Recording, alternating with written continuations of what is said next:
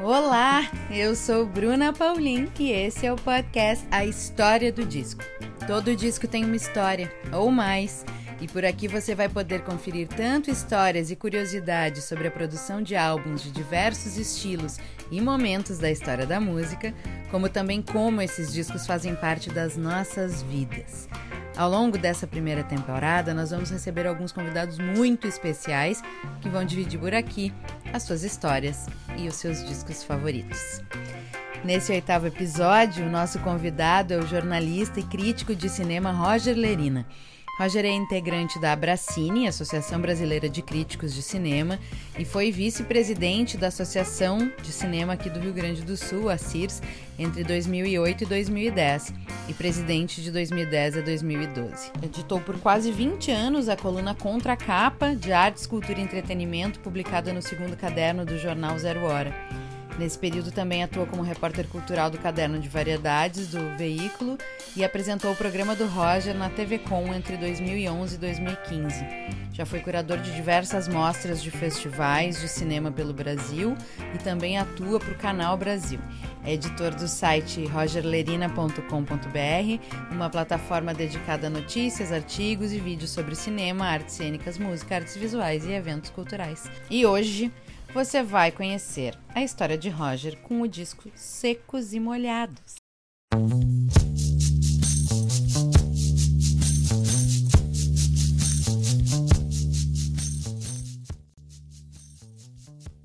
Brasil, 1973 auge da ditadura militar. O programa Fantástico traz uma banda unindo a poesia de Vinícius de Moraes, Manuel Bandeira e João Apolinário, danças e canções do folclore português e de tradições brasileiras, rock, maquiagens que escondiam os rostos dos integrantes e um vocalista andrógeno flertando com o glam rock. O nome? Um nome que não determina coisa alguma, que se abre para todos os gêneros secos e molhados em meio a toda a repressão e sisudez da época, teve uma carreira curta e intensa, onde vendeu mais de um milhão de cópias pelo país, foi um fenômeno de vendas e também de imagem. Você lembra alguma vez na vida do Ney Mato Grosso de cara lavada? E ainda traz uma polêmica, né? Afinal, o Kiss copiou ou não a maquiagem do grupo? Mas isso é assunto para outro episódio. Os Secos e Molhados começou de um projeto de João Ricardo, onde fez diversas apresentações com outros instrumentistas até encontrar Ney Mato Grosso, que teria a voz mais adequada para interpretar grande parte do repertório do grupo que já estava composto. Na época, Ney vendia suas obras na Praça da República e flertava com o teatro, pintura e artesanato e foi introduzido a João pela compositora e amiga em comum Lully. O trio começou a se apresentar na Casa da Badalação e Tédio, uma casa noturna anexa ao Teatro Ruth Escobar, acompanhados do baterista Marcelo Frias, do baixista Willy Verdaguer e do guitarrista John Flavin. O sucesso do grupo chamou a atenção do empresário Moraci Duval, que começou a empresariá-los e os apresentou aos executivos da gravadora Continental, que topou o desafio de gravar esse disco. A criação do disco Secos e Molhados de 1973 também acompanhou um tempo de mudança no consumo de produtos fonográficos no país. Entre as décadas de 1960 e 1970, o Brasil tinha um percentual significativo em relação à compra de vinis. No início, o formato compacto era o mais vendido, né? o disquinho pequenininho. E ao longo da década, o LP se tornou o produto mais comercializado. Apesar do catálogo de discos ser voltado mais para música regional e sertaneja, a Continental apostou na novidade. No entanto, não liberou muito dinheiro por conta do futuro incerto da banda. Em maio de 73, o trio gravou as 13 canções que compõem o LP, começando no dia 23. Realizadas no estúdio Prova, em São Paulo, as gravações do disco se deram em 6 horas diárias durante 15 dias, gravadas precariamente em quatro canais do estúdio. João Ricardo fez a direção musical, enquanto Moraci se encarregou de ser o produtor. Os arranjos foram assinados pela própria banda, com exceção da faixa Fala, que contou com a participação de Zé Rodrigues. Marcelo Frias participou como baterista e também saiu na capa do disco, mas logo desistiu de continuar na banda. Fazendo jus ao nome do grupo, um então fotógrafo do jornal Última Hora, chamado Antônio Carlos Rodrigues, produziu uma mesa de jantar com produtos vendidos em armazém, onde tem broas, linguiças, cebolas, feijão, um vinho barato da época chamado Único. O nome do grupo, em cima da mesa em letras roxas brilhantes, alude à placa que João Ricardo teria visto numa visita a Ubatuba e que lhe deu a ideia para o nome do grupo. Dentro das bandejas, as cabeças de Ney Mato Grosso, João Ricardo, Gerson Conrad e Marcelo Frias. O disco foi lançado em agosto de 73. Sua festa de lançamento aconteceu no Teatro Aquários, situado no mesmo bairro em que a banda se formou. Foi um recorde histórico na indústria fonográfica brasileira. Nos primeiros 60 dias, vendeu mais de 300 mil cópias. O álbum também foi lançado em Portugal, no México, na Argentina e o grupo até gravou uma versão em espanhol de sangue latino chamada Sangre Latina. vida, mis muertos, mis caminos locos. Mi sangre latina. Em menos de um ano, as vendas do disco chegaram à marca de um milhão de cópias. Apenas Roberto Carlos vendia nesse nível, vendia mais do que isso. A Continental, curiosamente, para o lançamento de Secos e Molhados, produziu apenas 1.500 cópias. A aparição deles no Fantástico provocou tanto a curiosidade da audiência que essas 1.500 cópias se esgotaram em minutos. As rádios brasileiras passaram a executar todas as canções do álbum recém-chegado às lojas. As músicas Uvira e Sangue Latino viraram hits nas estações e tocavam o tempo todo. Na verdade, as rádios da época em face ao sucesso da banda, passavam suas sessões todas as faixas do disco. É impressionante, é um disco que tocou todas as faixas no rádio. Não é um disco que estourou uma música, o disco inteiro estourou. Ney Mato Grosso, em 2006, falou há músicas com uma voz e um violão, uma voz e um piano, um trabalho totalmente realizado em cima de poemas. E como ele teve muita penetração popular, formou o pensamento dos brasileiros. Era a atitude desafiante, provocadora e transgressora que nos fazia, fazia roqueiros, não a música. E com vocês, a história do disco, de Roger Lerina.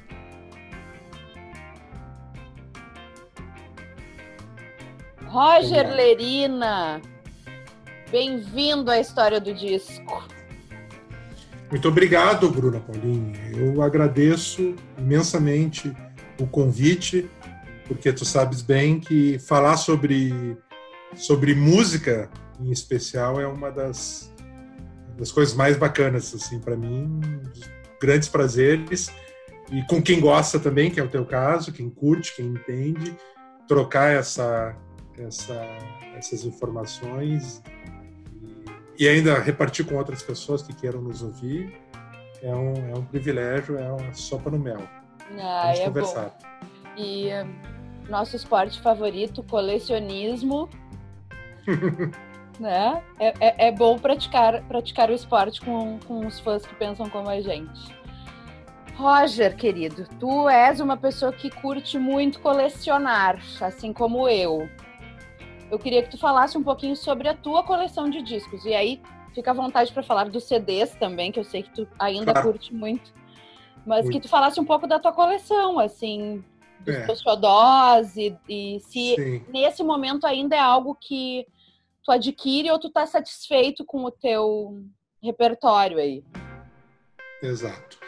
Assim, Bruno, eu sempre fui um, um, uma pessoa que mais do que um colecionador, eu, é, eu sou um guardador de coisas, para não dizer acumulador, porque acumulador é, ficou um termo é, muito pesado mesmo, assim, e, e, e, estigmatizado como algo, inclusive, do, do é, da área da, do distúrbio mesmo mental das pessoas, né? algo que não é muito bem visto. É, depois contra. contra. É, então, assim, eu sou um guardador, talvez, assim, que é um pouco menos, menos agressivo, porque eu não tenho método exatamente e a, a, a obsessão que são uh, características, eu acho, do, do colecionador. É, o colecionador, eu, eu imagino, colecionadora, é alguém que, que pensa assim, olha, eu tenho que ter todos os itens né, desse determinado universo que, que, me interessa, seja ele qual for, e aí eu não descanso enquanto eu não tiver né, todos eles. É, eu nunca fui exatamente assim. Eu sempre, como eu disse, gostei de guardar, de ter coisas, sempre dei muito valor e continuo dando a, a, a objetos, porque eu tenho uma relação muito táctil com, com, com memória. Eu acho que, que é, é, é, um detonador potente, né? um livro, um disco mesmo, um, um objeto né? que, que, não seja exatamente um, um produto artístico, mas é, eu, eu acho que a capacidade que, que que, que esses materiais têm de encapsular uma, um momento, uma manifestação artística e que tem uma relação afetiva comigo, com a minha memória, etc. É, isso é, é, é, muito forte. E como eu disse, tenho, e aí eu tenho esse fetiche. Eu, eu realmente acredito no fetichismo dessa, dessa, desses objetos, mas eu não tenho esse esse método rigoroso, assim. Então eu é, em alguns momentos, em algumas circunstâncias, de alguns alguns itens, né, ou, ou, manifestações, eu quis ter todos. Isso mais na juventude, assim. É, por exemplo, eu tenho uma banda de paixão que tu sabes qual é, que é o R.E.M., a banda norte-americana, e que é, é, é, uma banda de, de obsessão pessoal que fechou muito com né, é uma banda ótima, excelente, independentemente do que eu ache dela. Ela é, é sensacional mesmo, mas ela, é, ela fechou muito comigo num determinado momento da minha vida. Inclusive, eu fiquei surpresa eu... de não ser um disco do R.E.M. É, todos os não, estados estão fazendo isso comigo. Eu fico esperando uma coisa. Guilherme Weber, eu tava esperando o Smiths. Não veio Smiths, agora pois não é. veio o R.E.M. Poxa vida, cara. É. Mas sabe por quê? Daí é porque o, o, o, o desenho, o recorte do teu, é, do teu programa, do teu projeto é, é, é muito específico, é um disco. Né? E é uma brincadeira legal, assim. Eu não conseguiria fazer isso com o Ariane. Porque eu não, não é apenas um disco, são vários. É um... E por mais que eu, que eu filtre, eu ia ficar com dois, três. E aí não fugiria é por isso que não é, só por isso, talvez, que não seja o, o, o R.E.M. Bem, mas com essa banda eu tinha isso uh, de, de colecionar tudo, de comprar, não era exatamente também coleção, porque eu não ficava assim, nossa, saiu um EP de 12 polegadas, edição holandesa, uh, com... Não, nunca fui disso. Mas efetivamente, todos os títulos e tudo que eu topasse a respeito deles, uh, em qualquer lugar que eu fosse no mundo, eu comprava, se pudesse. E é meio que a única coisa, o único, o único exemplo desse, né, de, de colecionismo mesmo. Assim, efetivamente, aí eu tenho, é, eu estou no meu escritório aqui, tem uma, um, um móvel que tem um, gaveteiros, são gavetas. Eu tenho um móvel quatro vezes esse tamanho lá na sala. Tu conhece que essa minha casa? Conheço, sempre é com vontade de assaltar. É um, um sofrimento para mim mexer na é... coleção de Roger Lerino. Por isso não dei o endereço. E é tudo CD.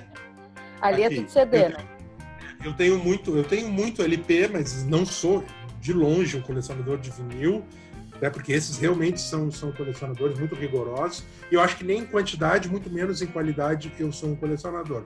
Mas eu fui, eu fui guardando, eu não me desfaço das coisas, né, pelo contrário, eu junto o que outras pessoas eventualmente querem, descartam, eu, eu pego para mim, né, fazer isso muito, não vai botar isso fora. Né? Dá para cá. Não mais, não tenho, não tenho mais por que guardar CD, eu disse, cara, dá, eu quero, quero ter CD. Mesmo que eu não ouça, né? Esses CDs, mas como eu disse antes, é, tem uma relação. Tudo. E, e, como a gente trabalha, né, Bruno? Eu sou jornalista, jornalista cultural, e a gente sempre precisa de, de referências e, por incrível que pareça, nem tudo está no Google. Né? Nem Algumas tudo está no coisas... Google, nem tudo está no Spotify, nem Exatamente. tudo está no YouTube. Às vezes a gente precisa da é, materialidade, sim. Exatamente. Sim, quase tudo está lá. Também não, não, não sou. Uh, e até tô, bem desapegado agora. Tu fizeste uma pergunta lá no começo, se eu ainda uh, adquiro coisas, se eu compro ou, ou... não. Eu, eu tento evitar por conta disso, porque, entre aspas, quase tudo está no Google, quase tudo está no Spotify, quase tudo está no YouTube. Mas, uh, mas sim, as coisas que eu tenho, elas têm importância. Para mim, a materialidade, a fiscalidade, o, no caso de livros, discos, né, tem questão de encartes, capas, etc. Eu sou muito apegado a isso. Essa desmaterialização né, do, do, do, produto cultural, né, especialmente da música, eu, eu gosto sempre de falar, usar esse exemplo de desmaterialização da música. É, tem essa coisa bacana que a gente falou, que tu entra no Spotify, de repente tem acesso a músicas do mundo inteiro, e aí se tu ouve um artista, lá o próprio Spotify te, te eh, indica outros artistas ou semelhantes a esses e muitos que tu não conhece, tu vai descobrindo. Isso é muito legal. Isso é maravilhoso. Eu adoro. Maravilhoso. forma, não, nada contra, mas não nada é a mesma contra. experiência da materialidade. É, é, o que acontece é que hoje, aí, por exemplo, né, tem muitos artistas que eu não sei a cara deles, bandas que eu não sei se eles são três, quatro cinco pessoas, grupos que eu não sei se eles são dos Estados Unidos, da Escócia ou da, uh, da Austrália, porque a gente vai não tem não tem mais tempo para ver isso. Quando antes eu conhecia o baixista porque tem um encarte, uma banda em que o baixista fosse um, um artista, né, um músico que não tivesse relevância porque não canta, relevância maior que o vocalista, eu sabia o nome do baixista eu reconheceria a foto dele. Ah, esse cara é o baixista dessa banda. Hoje, minha querida, eu não sei mais nem quem é o vocalista. Às vezes eu não sei nem se é homem ou mulher. Né? Isso, isso é, um, é, é algo que eu acho que eu não acho bacana. A gente meio que tudo ficou muito volátil e, e, e dá uma certa desumanizada. Sem dúvida. Sem dúvida. E a coisa da experiência da obra, né? É. play, a, a, o esporte playlist, que também nós somos dois uh, praticantes, Sim, adoramos, fazer adoramos fazer isso, é maravilhoso. O algoritmo te dá dicas. As descobertas da semana eu acho uma das coisas mais interessantes é da ferramenta. Mas uma obra ela é construída para ser consumida num processo com início, meio e fim, com intervalo, inclusive, quando a gente está falando do vinil, porque, né? Era, né, pelo menos. Hoje, hoje, hoje nem, não mais. É, quando, quando o artista pensa em lançar vinil, talvez ele pense nisso, né? Eu acho é, que, inclusive, alguns, alguns discos que no streaming eles estão de um jeito e no vinil eles estão de outro, por exemplo. Isso acontece às vezes. Exato. Uhum. Uh, esse, essa experiência ela é uma coisa que é um consumo diferente, não adianta. É, e eu curto, então para terminar de responder, assim, eu, eu, eu realmente sou é, gosto, me, me, relaciono com, com, esses objetos e, e outra coisa que me distingue Bruna, da maioria do perfil dos colecionadores, é, eu, eu não tenho itens é, muito que, que, sejam raros. Quer dizer, tem alguns que, deve, que, que devem, devem ser, mas isso não me chama atenção. Não é por isso que eu, que eu, que eu me apego. E não é algo que eu digo, olha, quando chega alguém, eu quero mostrar. Esse é o. Né, meu xodó. Meu xodó, a menina dos olhos, né? Esse aqui é o meu vinho é, da cepa, aquela especial, assim. Eu não tenho exatamente isso, porque uma das coisas que eu, que eu mais curto é, é o, aleatoriamente né, pensar um desses livros, disco, vídeo, tem muito DVD, tem o VHS, tá falando, antes da gente começar a gravar, gente, tá falando de VHS para tu ver, né? que ponto chegamos? Que ponto chegamos? E pegar esses, esses esses objetos, e aquilo, como uma Madeleine do Proust, assim, aquilo me remete a aquela situação em que eu descobri aquele artista, que eu li esse livro pela primeira vez, ou, alguma história que, que vá me, me detonar uma memória. E aí é por isso que eu tenho esse disco, esse livro, esse filme. Então, é, eu não sou assim, o, o em suma, o, o colecionador mais exemplar.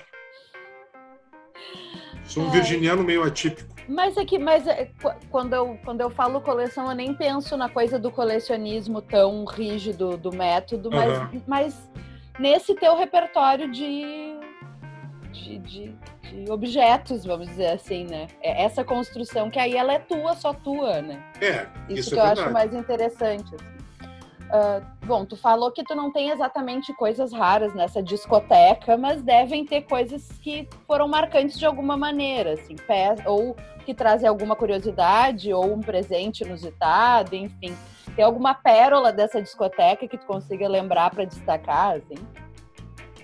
Aí falando de discos. Nossa, falando de discos. É...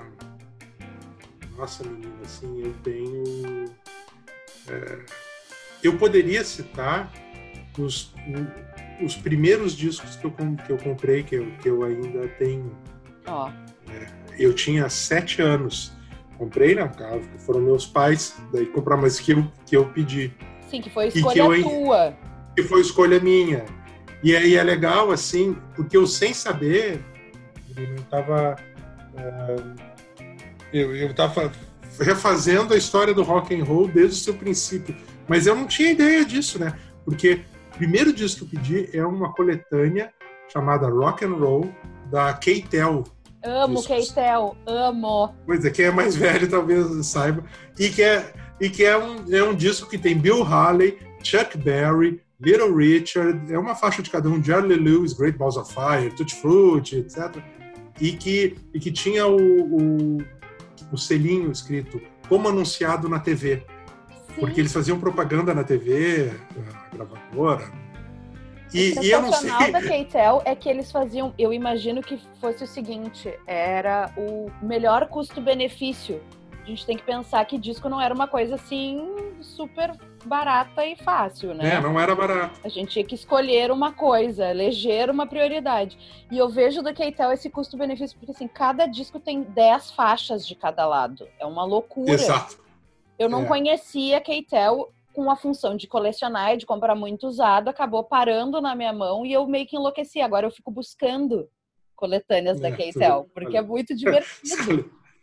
e é, eles tinham várias coletâneas, essa foi uma das primeiras.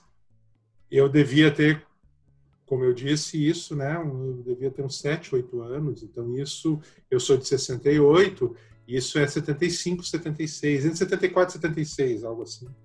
Uh, e, e, aí depois um álbum duplo de uma coletânea uh, dos Beatles, e, mas que não é uma coletânea oficial dos Beatles, uma coletânea a capa cinza e que era lançada é, era muito engraçado porque eu acho que é, era o, era o SBT que, que, que divulgava, que editou, eu acho, que né, uma coisa muito louca assim porque eu vi aqui no, no, no canal 5, né, é o canal do, Silvio Santos, ele, ele anunciava direto. E depois um álbum duplo também de coletânea do Elvis Presley, que foi lançado pela Soma, Soma Som Livre.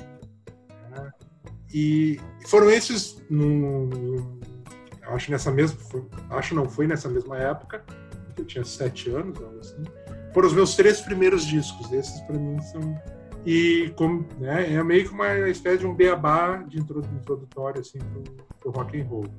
Que maravilha. São, é, e eu tenho, tenho outras coisas assim que eu, que eu, nossa, que eu adoro.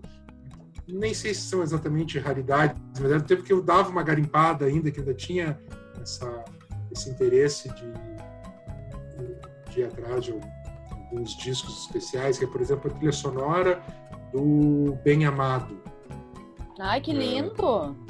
Do, da, da, da, primeira edição, né? Aliás, trilhas sonoras de novela, eu tenho algumas trilhas sonoras que são, assim, bacanas, novelas que eu gostava muito, como Estúpido Cupido, Saramandaia, cujas trilhas são muito boas. Sim. É um tempo que, que a trilha, né, as trilhas das novelas da Globo tinham, eram inclusive as músicas em geral eram compostas especialmente para novela, não é como, como hoje que pegam que tá rolando, que tá mais vendendo, etc. É, Gabriela, né, da novela Gabriela. Então são, são discos e que também me remetem muito, não por acaso me remetem à infância. E, e aí eu tenho um carinho especial assim por, esse, por esses discos. Ai, que Tudo demais. E é legal porque olha só, são coletâneas, né? E tem gente que tem um ranço da coletânea, tem gente que desmerece uhum. a coletânea. E eu sou uma entusiasta da coletânea, porque a coletânea também é uma obra. Tem uma curadoria, claro. tem uma construção. Tem uma curadoria. É? Exatamente. E eu acho muito sensacional. E é muito porta de entrada, como a gente descobre artistas, como a gente aprende sobre. Eu acho a coletânea sempre uma coisa sensacional. E normalmente as pessoas vêm com, né, vêm como menos, assim. E trilha de novela. essa, quanta é, coisa é, essa, que tem. E essas trilhas especificamente que eu, que eu citei, né, Bruna, elas, elas não eram eh, de, eh, de longe não era um, um, um, aleatório de vamos pegar essa música, essa aquela outra. Não, que tem um diretor uh, de música, né? Tem um Guto Graçamelo ali Sim. que vai e seleciona. Tem o Nelson Mota compondo um monte de tema. Tem o Nelson Mota, exatamente, como Gabriela, por exemplo, tinha o Dori Caymmi. Tem Tom é, Jobim, selecionando.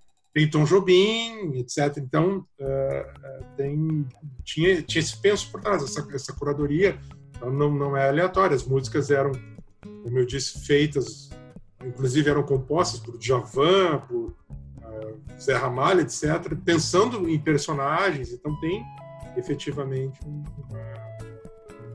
uma, uma relação assim, não é aleatória, é gratuita. Foi muito, foi muito difícil escolher o disco para contar a história hoje. Foi e não foi uh, foi porque, obviamente, a primeira coisa que eu pensei, tá, qual disco do R.E.M. que eu vou escolher? Mas daí eu, não, mas, né? mas a Bruna quer um disco. Aí eu, tá, não, é esse disco. Ela disse, tá, mas não é só esse disco, tem esse outro. Aí, aí eu pensei, cara, quer saber? Não, não, não dá, não, não, não vai, não vai dar certo isso. É, e aí eu me lembrei de, de desse disco que está sempre presente para mim ah, na minha vida e cada vez eu, eu continuo reouvindo, reescutando. Ele é, ele, ele é cada vez mais presente, tanto do ponto de vista musical, quanto estético, quanto é, em, na sua postura de, de enfrentamento de um, de um estado de coisas é, regressivo, conservador. E, e, ele é muito atual e, e, eu adoro e não me canso de ouvir o tempo inteiro. Então não foi tão difícil, daí tirando de que eu não, tirando não, não o conseguiria... ficou fácil. Exatamente, que, que eu não conseguiria escolher um do R.E.M. ficou mais ou menos fácil. Claro que daí eu poderia pensar assim em dezenas de outros o, o segredo também disso, e eu acho que também acontece com isso, né, é contigo, eu imagino, no certo sentido, é de que a gente também não pode exatamente pensar muito não. nesse nesse tipo de proposta. Tem que ser meio que o que te veio à mente, o que te chamou em primeiro lugar. Porque se for raciocinar, tá pensando, não, mas olha, mas assim, cara, London Calling, Flash, que eu tenho umas seis versões em DVD, CD, vinil, tudo que gente. Todo ano eles lançam uma versão diferente, mais música eu vou lá e compro essa. Cara, é um disco absolutamente essencial. Tá, poderia ser esse. Mas daí. Uh, e assim. E assim a gente vai, é.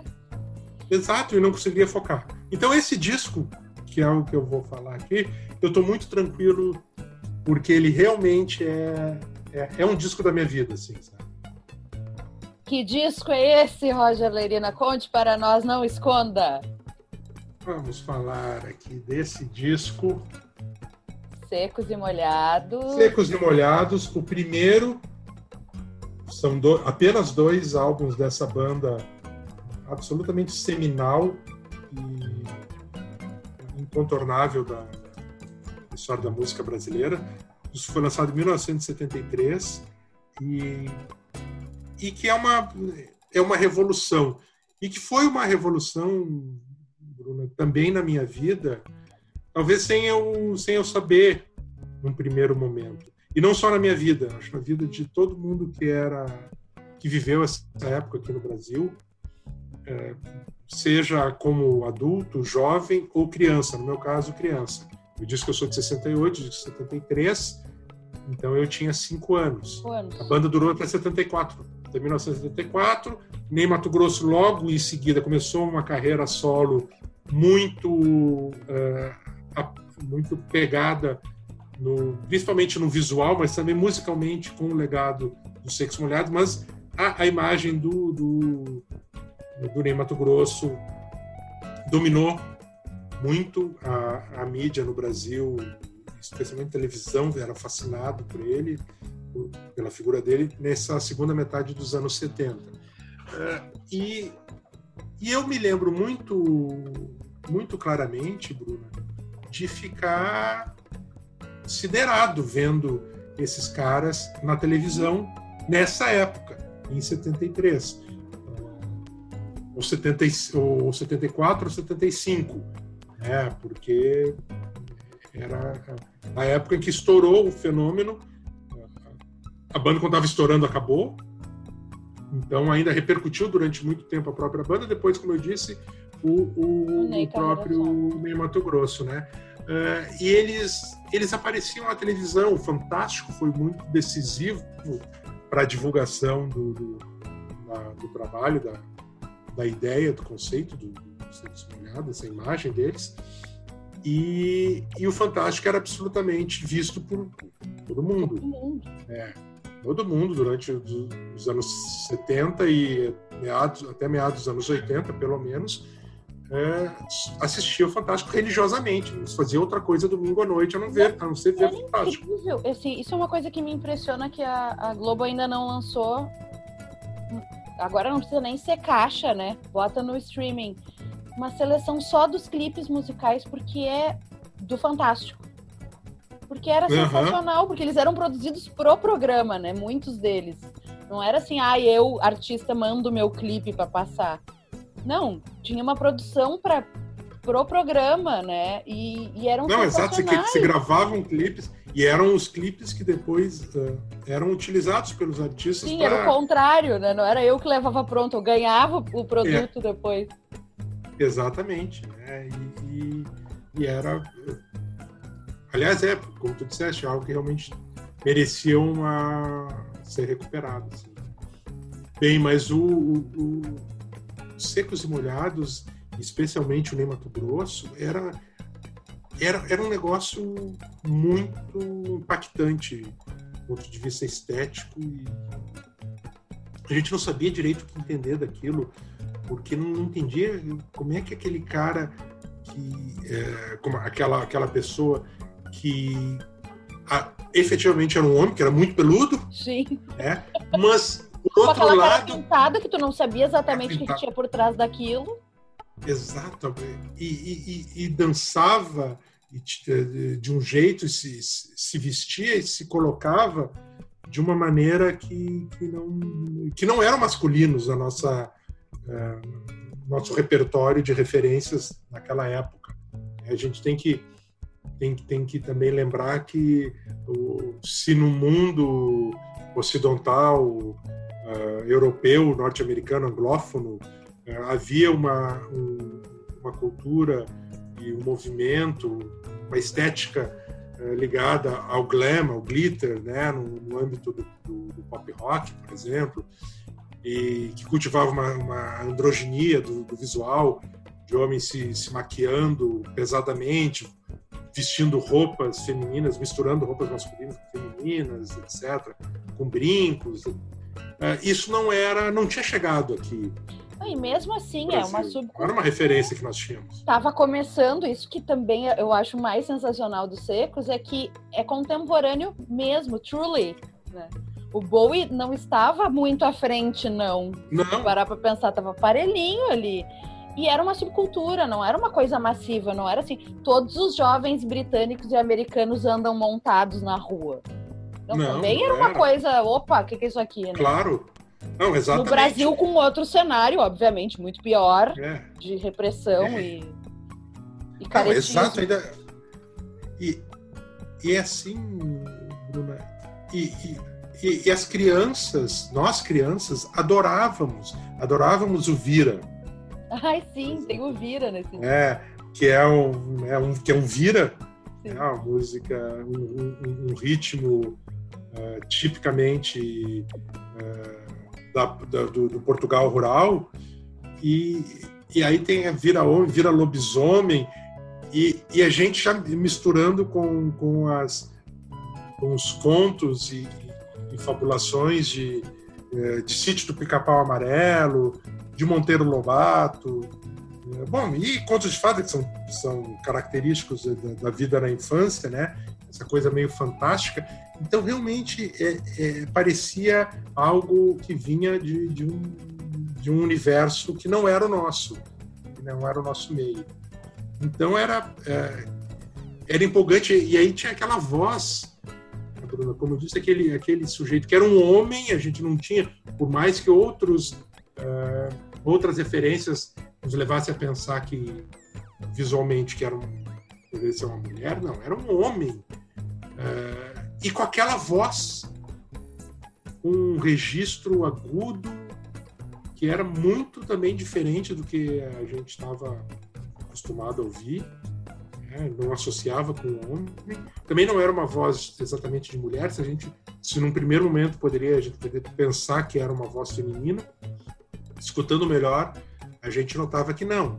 Pois, né, uma voz talvez de um contratenor, né, que é algo mais parecido com a voz do, do castrato, antigamente, né, do, né, das óperas barrocas, mas era, era um ET, era tudo muito, muito estranho e sedutor. E as músicas, e aí entram, aí entra as letras também, poesias, sabe? É poemas mesmo. E, e- e poemas mesmo, não, não, não apenas, eh, não apenas não letras eh, de música com um viés poético, que isso é uma tradição da, da, da música brasileira. A gente tem vários mestres que eram ou compositores que, que poderiam, e também eram poetas, ou poetas que eram compositores também populares. Não, era, era efetivamente textos que tinham sido publicados originalmente como poemas e que eles musicaram. O que também, no âmbito da, da música pop eh, de consumo massivo aqui no Brasil, era singular, era inédito quase. Então era um combo, uma combinação muito extraordinária que, que chamou a atenção do Brasil inteiro. Não é uma coisa que, assim, ah, eu ou mais outras pessoas, né, que nos, nos tocamos. Não, esse disco lançado em 1973, Bruno, ele vendeu um milhão de cópias. Eu tava lendo Um isso milhão. hoje, é uma loucura. E, e- e em pouquíssimo tempo, né? Não é um milhão de cópias Exato. Não, ao longo assim, de anos, não, um É, milhão de não. cópias assim. tanto que é, fo- vendeu mais que o Roberto Carlos naquele ano, sempre foi um tradicional o maior vendedor de discos do. Brasil. Tanto que eles tiveram a gravadora, é, a gravadora teve que derreter outros vinis para poder fazer os discos dele, pra- porque eles estavam com uma saída A demanda alta. demanda altíssima, então eles pegaram outros discos que estavam meio encalhados, derretiam para prensar o vinil do- dos secos e molhados. É, e é, um- negócio incrível que eu fico pensando, que eu estava falando, né, Bruna, da, da, da, da pertinência do- de- desse legado artístico aí do, do- desse grupo. É, tão poucos, né? Foram, foram, apenas dois discos, um em 73, outro em 74. O último, inclusive, o, o, o Mato Grosso já estava fora da banda durante a gravação. Ele só foi até o final porque né, quis é, honrar o contrato que tinha de, de gravar. O disco segundo terminou a gravação duas semanas depois, algo assim. Ele anunciou que a banda que ele tinha saído, a banda se desfez, que a banda já não existia, como eu disse, durante a gravação, Sim. mas nesse segundo disco. Bem, é, a atualidade desse desse trabalho é é para mim assim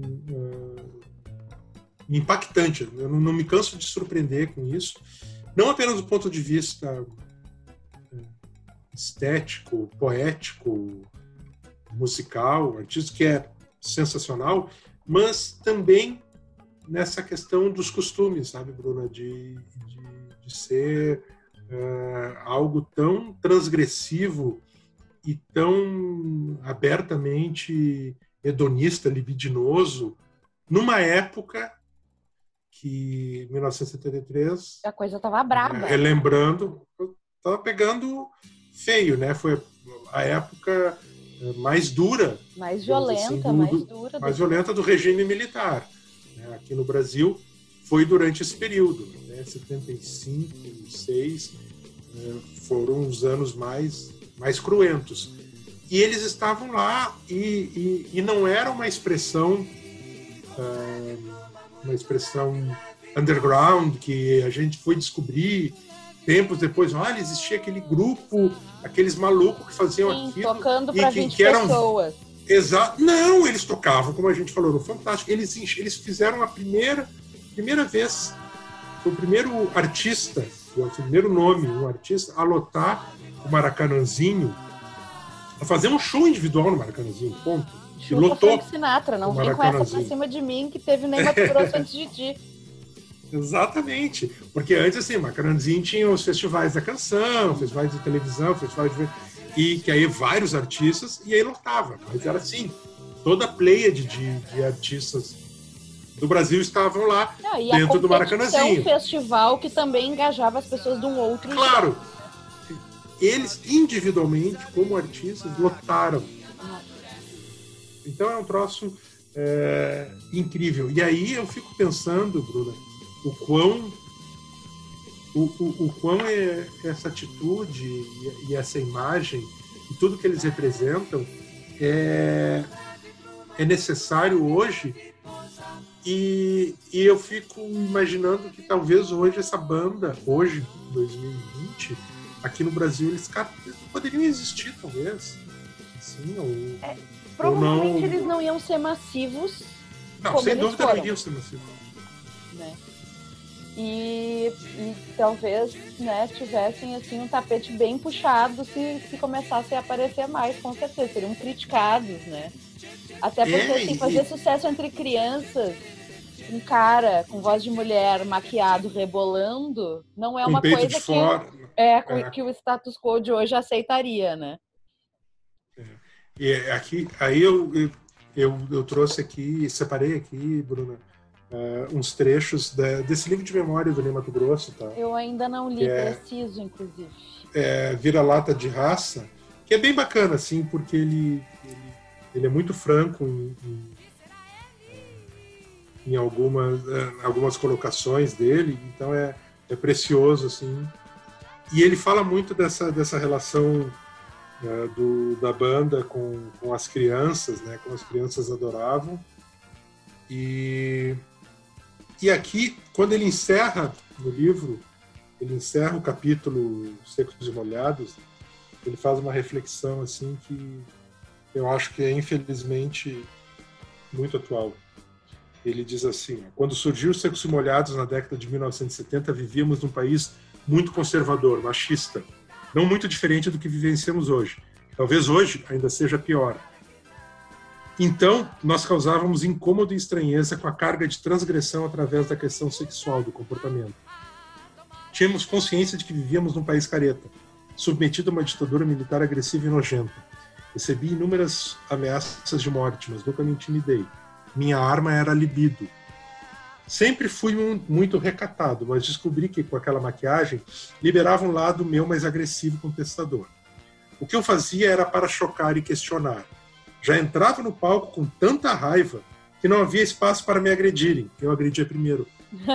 Enfim, enfim, hoje não é muito diferente. No atual momento do país, com o crescimento da bestialidade do conservadorismo, penso que um grupo como Secos e Molhados apanharia na rua. E ele não está errado. Esse livro, Bruna, foi lançado. Tá? Faz uns dois ver. anos, eu acho. Exato, é. Talvez até um pouco mais. É, 2018. Tá? E é no começo de 2018, ainda não tinha sido. É, ainda não havia não, não, a eleição, ainda não tinha acontecido a eleição. Né?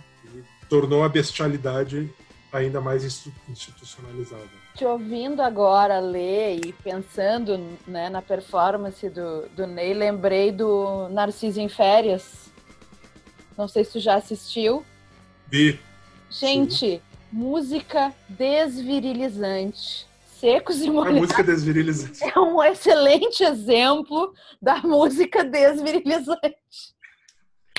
Não, essa, é, esse conceito é é sensacional, né? Isso é, Gente, é, então, assim, para quem não viu, para quem não viu ainda o Narciso em Férias, é, por favor assista, é um pare tudo e assista. Por favor, vejam, né? Um documentário que recupera é, é uma grande entrevista, na verdade, né? Nossa. Com o, o Caetano Veloso recupera a prisão dele, né? E ele lê os autos, ele Caetano lê né, o processo, os autos do processo, e lá pelas Santas tem um, uma das das acusações é descrevendo a música dele como lá, subversiva, etc., e desvirilizante. Desvirilizante é sensacional. E aí, o, o uh, Secos e Ney Mato Grosso é o raio desvirilizante, a gente poderia. É o exatamente, o raio desvirilizante. né? ai, e, ai, e, assim, Bruna, e, e aí tem a, a, a poética, assim, a, para além dessa questão uh, comportamental, sexual e, e de é, desvirilizante, né, de, é, de, exaltação da libido, tem, tem essa carga que a gente já falou aqui, mas sempre tem que se retornar, acho que eu falo de sexos molhados, a incrível uh, densidade poética do, desse trabalho, né? Porque são, como eu falei, poemas que já tinham sido publicados. Uh, aliás, isso é, foi um, lendo aqui eu, uh, essas memórias do, do Ney, uh, ele explica que um dos motivos de terem tantas, tantos poemas musicados no, nos dois discos dos Secos era que é, a censura era muito forte à época e que era mais difícil nos terem, eh, serem, serem censuradas músicas com esse feitio de que estavam musicando poemas que já tinham sido publicados antes. Sim, né? Porque não, então, já tinha um Fernando uma Pessoa, censura, uma censura, vamos dizer assim. Exato, já, já estavam nos livros, já eram consagrados, né? Um Fernando Pessoa, um Vinícius de Moraes, Rosa de Hiroshima, por exemplo, uh, e, e, e, outros como Manuel Bandeira, uh, né? que, que já tinham sido publicados em livros, então já tinham entrado, digamos, já eram aceitos como né, obras da cultura brasileira, e isso inibia, em, em tese, os censores, ah não, vamos, vamos censurar. Então foi uma estratégia também que eles usaram. Mas havia sim as, a, os poemas do João Ricardo, que é um dos integrantes, filho de português, né, ele mesmo português, que é o cara que bolou os secos e molhados, né? Era o, o mentor. A, a mente, o mentor por trás da banda, o João Ricardo, um cara muito inspirado mesmo, poeta, filho de poeta. Pai dele, João Apolinário, também poeta. E um poeta muito bom. Né? Então, uh, a gente tem aqui nesse, nesse disco uma, uma coleção de, de, de temas que são de uma alta carga poética, como poucas vezes na música brasileira eh, a gente viu reunidos no, no mesmo disco.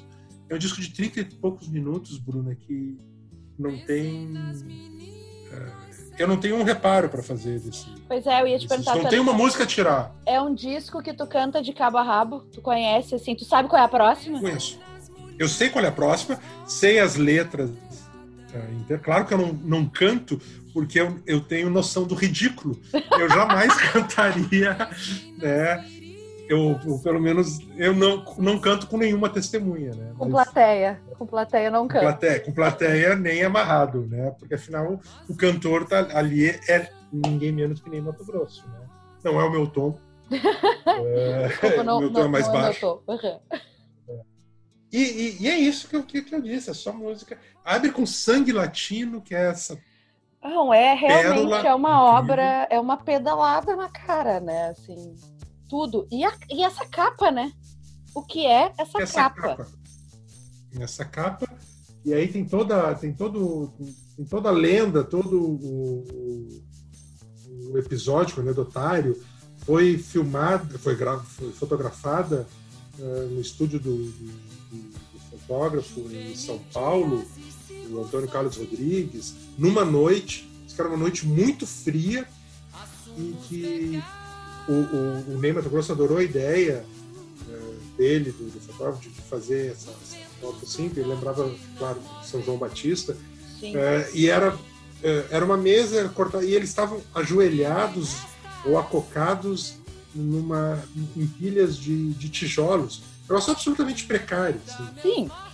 Para chegar Todos nesse resultado, e, vamos pensar, né? 73 estrutura de produção artística no Brasil não era lá essas coisas, né? No estúdio fotográfico, por mais boa vontade, alguma alguma algum perrengue eles passaram para fazer, né? É, eles passaram muito, que era uma noite muito fria que eles estavam gelados assim para fazer, mas virou essa essa capa icônica, né? E é e que tem uma carga também poética, alegórica, tão forte quanto, quanto as músicas. Né? Então, de novo, aquilo que, que a gente fala, né, Bruna? É, é, olha, eu, eu que também gosto de, de, de CD, né, porque afinal passei minha adolescência no CD. Mas olha só um vinil, tá? Olha o tamanho, o tamanho disso. Aí, aí tem o CD, não é a mesma coisa. Não é mesmo. E aí tem o Spotify, e aí é uma fotinho na, na tela. Quando tem. Quando tem. Quando tem. Não, então... isso, isso assim, me perdoem os entusiastas da, do streaming e os, as viúvas do CD, mas não tem para ninguém nesse aspecto, porque a capa de um disco, aquele formato, aquele tamanho, aquilo ali é é, propicia uma outra, uma outra absorção da obra que não tem jeito, gente. E aí uma capa como essa, que visualmente ela é tão absurda quanto o resto do disco, quanto a perfa... quando a gente pensa secos e molhados, a gente não consegue pensar uma coisa só. A gente sabe que é muito potente mageticamente, mas não é só o Ney no palco, porque essa foto é uma loucura, ou né, o visual deles, essa coisa da cara pintada, chora kiss. Né? Chora kiss. Chora kiss. Uh, tu, tudo é muito, muito importante, muito impactante. Não é uma coisa assim, ah, o disco é incrível, mas a capa era para cumprir é, não, coisa. Não. E a gente tem uma coisa histórica das gravadoras da importância de ter a, o rosto do artista na capa. Mas o rosto do artista na capa era para ser reconhecido, não um personagem de uma cara pintada ou quatro cabeças uhum. em bandeja. Né? Então já tem uma, também uma coisa uh, tétrica nesse aspecto. Tudo era chocante. Não, tudo era. era e aí imaginar que, que ainda assim era aceito e foi massivo e teve o sucesso que teve, né? Isso é mais maluco ainda. É, é, é isso, é, é, é esse aspecto que, que me chama muita atenção, né, Bruna, como não, não, vou dizer, não sou saudosista, não, não vou dizer que era melhor, absolutamente não era melhor, óbvio que não era mas era, era diferente. Era diferente. Havia uma, havia uma, uma, uma permeabilidade, uh, no, até por uma falta, talvez, de, de, de estrutura uh, tecnológica, e, e, sei lá, logística mesmo, da, da comunicação no país que permitia que uh, as brechas fossem, fossem maiores e, e, e, e, às vezes eclodissem assim, manifestações que absolutamente saíam fora do, do, do padrão, da norma, mas de dentro da grande, da grande máquina. Isso é uma coisa que, que, que eu, eu me preocupo particularmente, assim, é, é que hoje a gente tá, tem espaço para todo mundo, ok? Mas nos espaços massivos não tem espaço. Não, eles estão muito mais fechados do que estão muito mais essa, fechados. Sem dúvida. Naquela época, como o, o massivo era o único, então, é, gente, eu via se eu ligasse um rádio AM eu vi porcaria o, tempo inteiro. Lá pela Santa eu ia ouvir Chico Buarque, ia ouvir Maria Sim. Bethânia, ia estar tá ali, Secos e Molhados. Eu ligava o Fantástico. Hoje, hoje não. Esses artistas, né, como é, digamos que com um perfil semelhante a Chico Buarque, Secos Molhados, o Nascimento, etc., eles têm seu, seu espaço, mas não é esse espaço mais massivo, que está mais fechado, em certo sentido. Eles têm outro. E, e eu, eu acho que, que havia. Uh, eu acho, acho que isso era muito bom quando se tinha essa permeabilidade de, de repente, sabe, uma criança como eu poder ter acesso a, a como a gente tinha, Caetano Veloso, Gilberto Gil, em, no meio de todas as outras porcarias.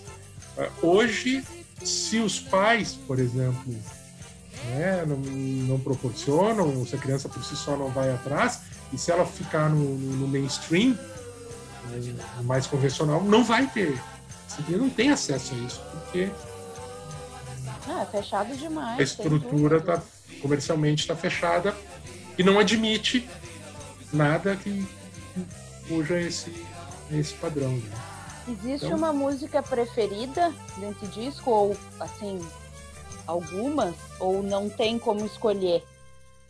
Não, é bem difícil porque ele, ele, ele, é, ele é um disco, ainda que ele não seja, né, Bruno? Não dá para dizer que é um disco conceitual no sentido né, do, de que ai, uh, tem uma historinha que começa na primeira música e termina na última. Agora é muito comum nessa década de final de 60, nos 70. Sim, era o auge universo, do disco conceitual. Conceitual do rock progressivo, por exemplo, o prog rock tinha isso muito. Uh, e, mas ele, ele tem, um, ele, ele tem uma, uma unidade, digamos assim, poética uh, muito forte. E, então fica realmente difícil também de, de, de separar. Mas eu, eu gosto muito uh, de de Primavera nos Dentes, que é a última música do lado A, que é um blues uhum. tá? do, da dupla João Ricardo e João Apolinário, pai e filho. Pai e filho. E que, e que ela, ela, tem, ela tem uns três minutos e pouco, e ela é um um bluesão, assim, elétrico, e ela é, sei lá, 70% dela ela é só instrumental. Né? fica lá. E, e mais para o final da música, que o, o, os três, na verdade, o, o, o Grosso, o João Ricardo e o Gerson Conrad cantam juntos, né, em, em coro, a letra, que, que é curtinha, mas é muito forte, que diz assim, ó, Bruno. Quem tem consciência para ter coragem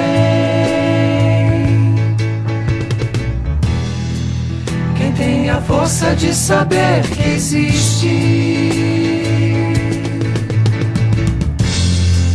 E no centro da própria engrenagem inventa contra a mola que resiste. Quem não vacila mesmo derrotado.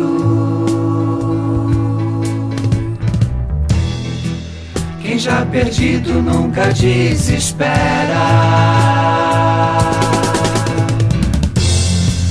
E envolto em tempestade decepado, Entre os dentes, segura a primavera. É demais, gente. É muito demais. E esse primavera é um grito, né? Primavera. Termina com. E aí continua o blues. É. Termina o lado e poderia terminar o disco. Terminou o lado em, em pouco mais de 15 minutos, 17 minutos, e já marcaria, eu acho, que a história da MPB se não tivesse o lado B, só tivesse o lado A. Ai, mas é que aí no lado B é, é, é, é bem complexo, né? Porque tá, tem é Rosa de né? Hiroshima, né?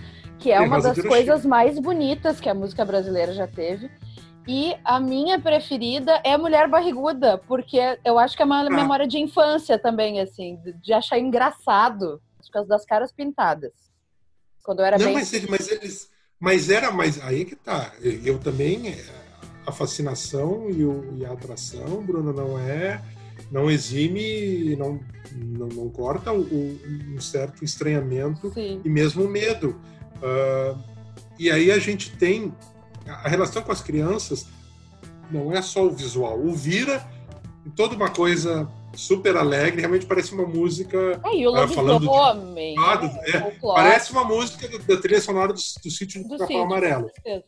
Mas daí tem o Manuel Bandeira, com o Rondó do Capitão, Bamba Lalão, Senhor Capitão, Tirar esse peso do meu coração, que é uma música, é um rondozinho infantil. Mulher Barriguda, Mulher Barriguda que vai ter menino, também é uma coisa que criança, assim, sabe? Criança é sempre fascinada por grávida, né? Sim. Um negócio que, que enche o imaginário da gente. E a primeira música do lado B, que é o Assim Assado, que fala de um ídolo da nossa, da minha, tu acho que não, porque tu é muito mais jovem do que eu, que é o, quando aparece o guarda-belo, porque daí remete ao manda-chuva, né, o desenho manda-chuva. São duas horas da madrugada de um dia assim, um velho anda de terno velho, assim, assim. Quando aparece o guarda-belo quando aparece o guarda-belo. E eles eram um grupo infantil. Porque eles tinham todas essas referências, assim. Sim, os titio pintado, fantasiado, com essas músicas divertidas que a gente acha engraçado e, e gosta. É teatro infantil, porém bom. assim. E tem Algo um raio assim. desvirilizante ainda. Era para uma geração Eu de crianças um viadas terem surgido depois disso. Devem ter nascido crianças, muitas, devem ter crescido muitas crianças viadas inspiradas pelo raio desvirilizante do sexo Ai, gente, é uma obra demais. Querido Roger, muito, muito, muito obrigada. É sempre uma delícia esse papo contigo, compartilhar né? este amor. E eu vou convidar os nossos. Muito esse... Só para sacanear a Bruna. Aí tem esse outro, gente começa a falar do segundo disco do Bruno, se você olhar. Que é lindo também, mas ó, quem que é sabe é numa segunda temporada você venha com outro disco do Secos Morados, ou até é. com o R.E.M., por que não? Olha ali. Aí com o R.E.M., aí eu vou escolher direitinho, porque assim, eu tenho o meu R.E.M. Tu é tem, tu só tu, tu fica com, com, com pena de não falar dos outros. Exatamente.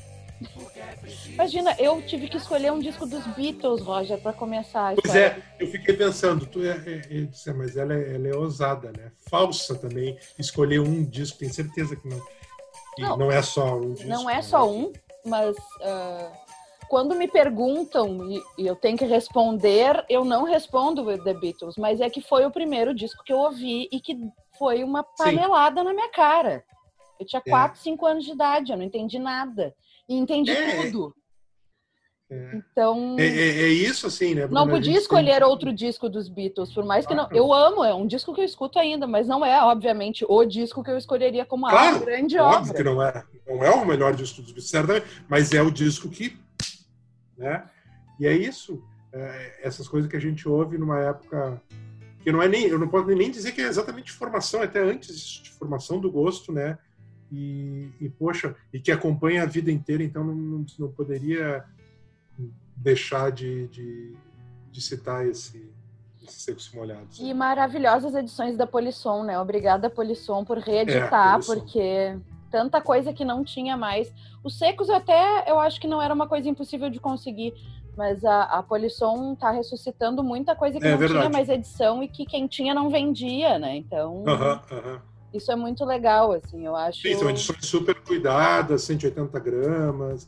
Eu acho É. sensacional. Meu bem, te agradeço muitíssimo mais uma vez. Seja sempre bem-vindo à história do disco. E, queridos Obrigado. ouvintes, convido vocês agora, depois desse papo maravilhoso e divertido, a pararem tudo e escutarem de cabo a rabo, secos e molhados, porque vale a pena. É uma grande experiência.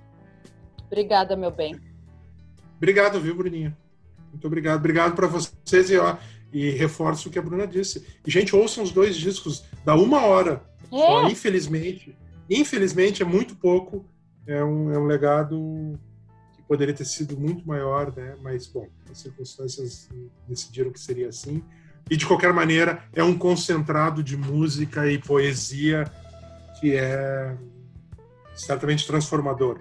Quem não conhece, vai, vai procure saber. Procure saber. Raio desvirilizador em vocês, ó. Beijo, meu bem. Beijo. Esse foi o oitavo episódio de A História do Disco.